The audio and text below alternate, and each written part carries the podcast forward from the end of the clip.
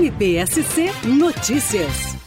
A segunda promotoria de Dionísio Cerqueira obteve a condenação de um homem acusado de abusar sexualmente de duas crianças por quatro vezes ao longo de uma semana e de ameaçar uma delas caso contasse o ocorrido no final de julho deste ano. Segundo o apurado, o acusado aproveitou-se da hospitalidade dos pais de uma das crianças que lhe deram lar no momento de dificuldade para praticar esses crimes. Após o cometimento dos crimes contra uma segunda criança que apenas visitava o local, essa conseguiu avisar sua mãe, que prontamente agiu e chamou a autoridade policial, efetuando a prisão em flagrante. Apresentado o acusado em juízo, pedimos sua prisão preventiva, a qual foi deferida. Em seguida, oferecemos denúncia e, após um trâmite processual que durou cerca de 90 dias, obtivemos a condenação de 23 anos e 10 meses de prisão, além de uma indenização às duas vítimas, que somado totalizou 40 mil reais.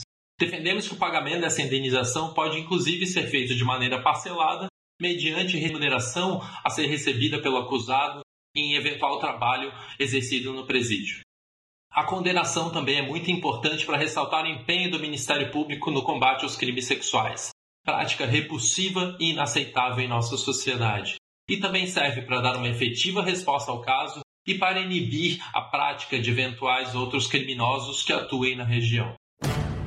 MPSC Notícias com informações do Ministério Público de Santa Catarina.